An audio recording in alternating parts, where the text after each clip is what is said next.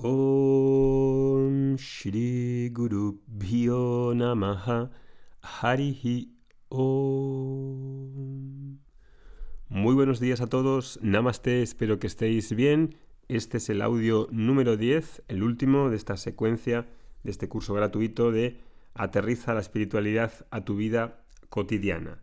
Se quedan unos cuantos audios fuera que me hubiera gustado tratar en este curso, como por ejemplo el tema de los deseos, el tema de mm, la muerte y la totalidad, el tema de mm, el miedo, también más sobre el autoconocimiento, conocimiento espiritual, las disciplinas, las experiencias extraordinarias.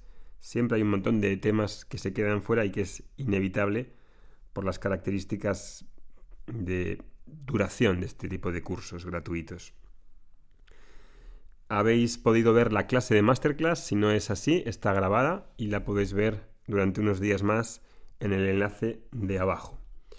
Hoy quería tratar un tema que es la diferencia entre algo inspiracional y un método más serio, riguroso, sistemático de autoconocimiento.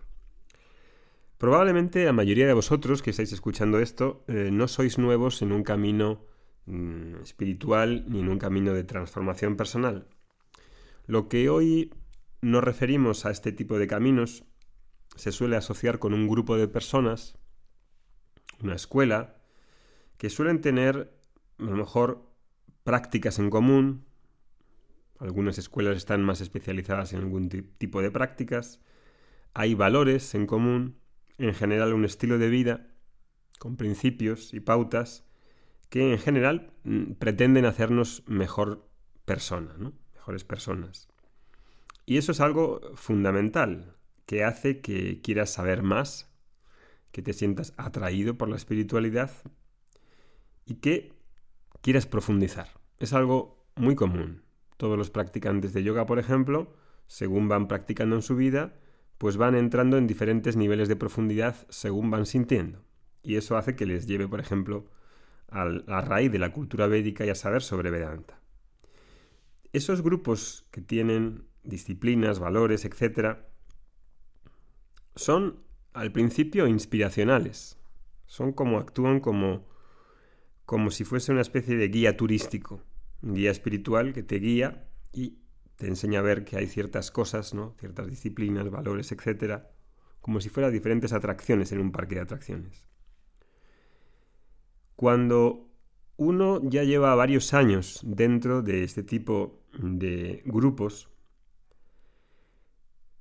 puede sentir la necesidad de, ver que ese trabajo inspiracional ya acaba, ya no es inspiración, ya no es motivación, y quiera buscar algo más profundo, un río más ancho, que desemboca todos esos grupos inspiracionales en ese mar ancho que es el autoconocimiento.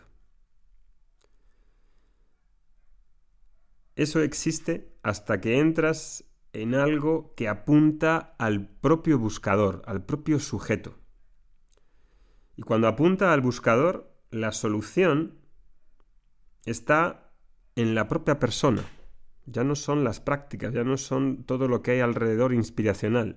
No porque deje de practicarlas, sino porque tiene que haber algo más que las prácticas y quiera resolver el problema de forma fundamental.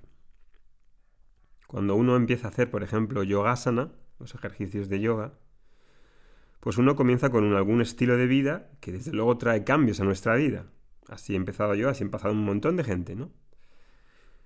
Y esa serie de transformaciones me van conduciendo a una vida en general, digo, más armoniosa, ¿no? Pero esas transformaciones son en realidad efectos colaterales dentro de un proceso más amplio de autodescubrimiento. Llega un momento en que la persona, el buscador, ya tiene varios años de, prácticas, de disciplinas, y con un estilo de vida volcado ¿no? hacia esa disciplina. Sin embargo, la persona, o incluso el profesor de yoga, o el profesor de meditación, etc., eh, reconoce, ¿no? reconocemos que hay algo que no se acaba de solucionar. Hay un sentido de carencia, un sentido de, deficiencia, un sentido eh, de que falta algo, algo falta, falta alguna pieza. O esa, esa fue también mi, mi sensación cuando estaba involucrado en todas estas prácticas, ¿no? Y esa carencia, ese sentido de deficiencia, no puede ser resuelta por la inspiración. Esa carencia, ese sentido de deficiencia, de insatisfacción, ha de ser resuelta por un proceso quirúrgico, si queréis decir, donde entiendo con qué estoy jugando en mi vida, donde entiendo en qué piedras caigo una y otra vez, donde estoy jugando conmigo mismo. Ahí es donde he de ver dónde, dónde y cómo estoy construyendo mi identidad de lo, que, de lo que yo creo ser. Y la relación que tengo con el mundo y ver qué es lo que falla ahí. Y esa revisión, esa revisión de la identidad conmigo mismo, va a entrar en conflicto seguramente. Con aquello que creo ahora, con aquello que yo viví hasta ahora. Si vivo tal y como vivo y estoy contentísimo, estoy satisfecho, me acepto 100%, no hay problema, no necesitas nada más. Pero si hay algo que no cuadra, que tiene que ver con ese sentido de insatisfacción, de inseguridad, de que hay algo que falla, eso no tiene que ver con un proceso inspiracional o de prácticas. Tiene que ver con la ignorancia que tengo dentro de mí. Y por eso que este estudio de Vedanta ha de ser algo que yo elijo hacer como una opción, como una decisión. Ha de haber un coraje, ha de haber un enfrentamiento con ese dolor, con esa insatisfacción que, que, siento. Este estudio de Vedanta, que implica autoconocimiento y obviamente ese estilo de vida que me hace vivir una vida conducente, una vida de armonía, este estudio de Vedanta es una llamada a la realidad. ¿A dónde estoy yo errado? ¿Dónde estoy fallando? ¿Dónde estoy jugando conmigo mismo? Y esa es la tradición de enseñanza de Vedanta donde varias personas se juntan para hacer este trabajo. No es una disciplina como el asana o la meditación, tiene que ver con cómo me veo a mí mismo.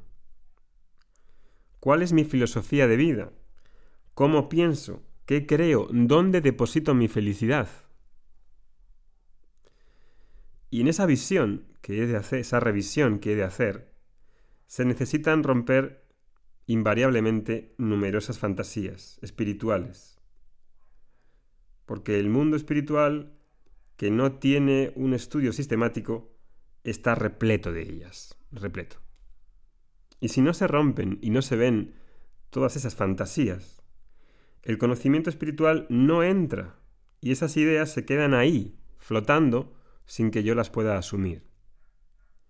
Y si el profesor no las rompe, continuarán siendo como son, es decir, sin cambiar. Hay cosas que resultarán más fáciles porque ya las he trabajado y otras no tanto. Este proceso inicial de Vedanta, con el texto que empezamos de Jivayatra el próximo martes, se parece al proceso de derribar un, edificio entero. Si no se derriba las bases sobre las que hay errores, difícilmente puedo construir una casa en condiciones. Y ese es el comienzo de este estudio, con esta asunción de que como alumno no soy, no lo sé todo, tengo una humildad para reconocer que hay algo que no sé, hay algo que no funciona, y pido ayuda, pido ayuda. Y tengo esa oportunidad de estudiar de una manera organizada, semanal, con un profesor, con una tradición de enseñanza que ahora se te presenta y que es una oportunidad para aquellas personas que así lo sienten. Con esto termino, nos veremos en otra ocasión, en el curso o en algún otro lugar. Que estés bien, Hariom Tatsat. Om Shanti Shanti Shanti Harihi Om